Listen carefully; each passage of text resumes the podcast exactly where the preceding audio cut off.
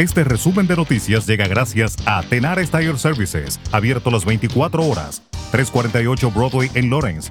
Teléfono 978-327-6802. Más de 36.000 residentes de Massachusetts completamente vacunados han dado positivo por COVID-19 y más de 250 de ellos han muerto, según los últimos datos estatales sobre estos casos publicados el martes. El Departamento de Salud Pública ha rastreado un acumulado de 36.723 infecciones confirmadas por COVID-19 entre las personas completamente vacunadas en el estado hasta la fecha y un total de 254 muertes.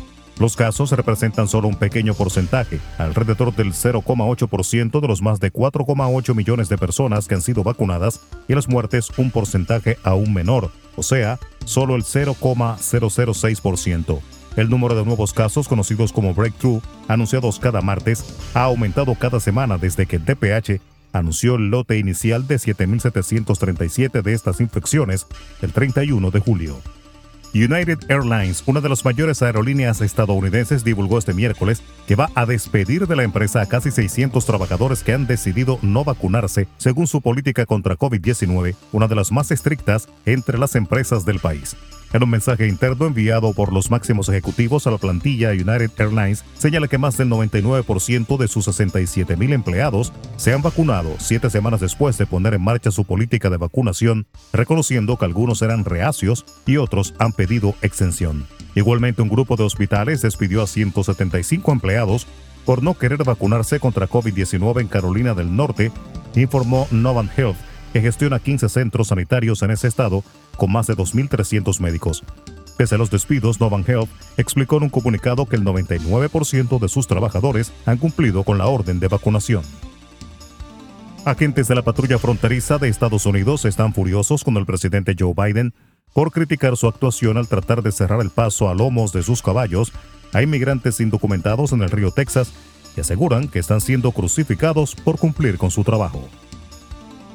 El Servicio de Rehabilitación Social de Ecuador anunció este miércoles la reducción al mínimo de las actividades administrativas en la cárcel de Guayaquil, donde el martes se produjo una masacre por reyertas entre reclusos que acabó con 30 fallecidos y cerca de 50 heridos. Ante los hechos suscitados en el Centro de Privación de Libertad Penitenciaria número 1 y como medida preventiva, se dispuso la suspensión de actividades administrativas no prioritarias por 48 horas en el complejo penitenciario de Guayas, indicó el Servicio de Prisiones. La canciller de Panamá, Erika Moines, advirtió sobre un posible incremento de la migración irregular con destino a Estados Unidos, hacia donde estimó pueden estar dirigiéndose más de 65 mil personas tras haber atravesado su país. Al término de una visita a Washington que inició el lunes y concluyó el martes, consideró que lo visto hasta ahora es el comienzo de algo. La oposición venezolana acusó este miércoles al gobierno de Nicolás Maduro de falta de valentía para defender la denominada Guayana Esequiba una zona en disputa con la República de Guyana. La dictadura de Nicolás Maduro no tiene el decoro ni la valentía para defender al Esequibo ni ninguna parte de Venezuela, dijo el exdiputado Williams Dávila Barrios, según recoge un comunicado de la oposición.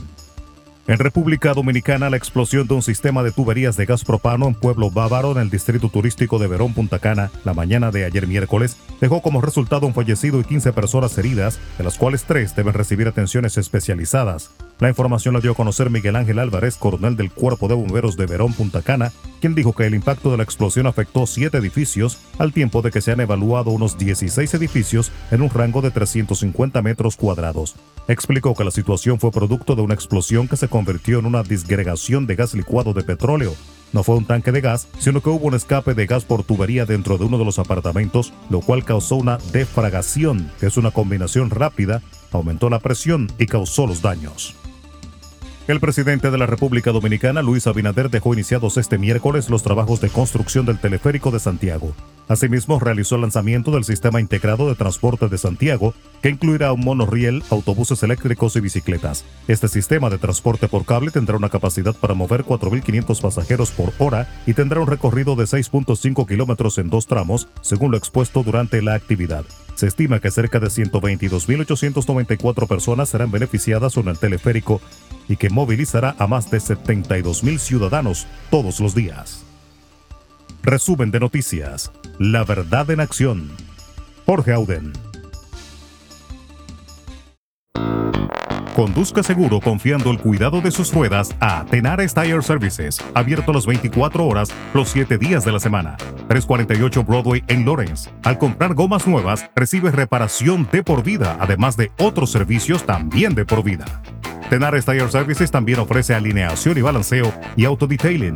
Las mejores gomas nuevas y usadas en Tenares Tire Services, con el trato afable de Brian de Peña y su equipo. Tenares Tire Services, 348 Broadway en Lawrence. Teléfono 978-327-6802.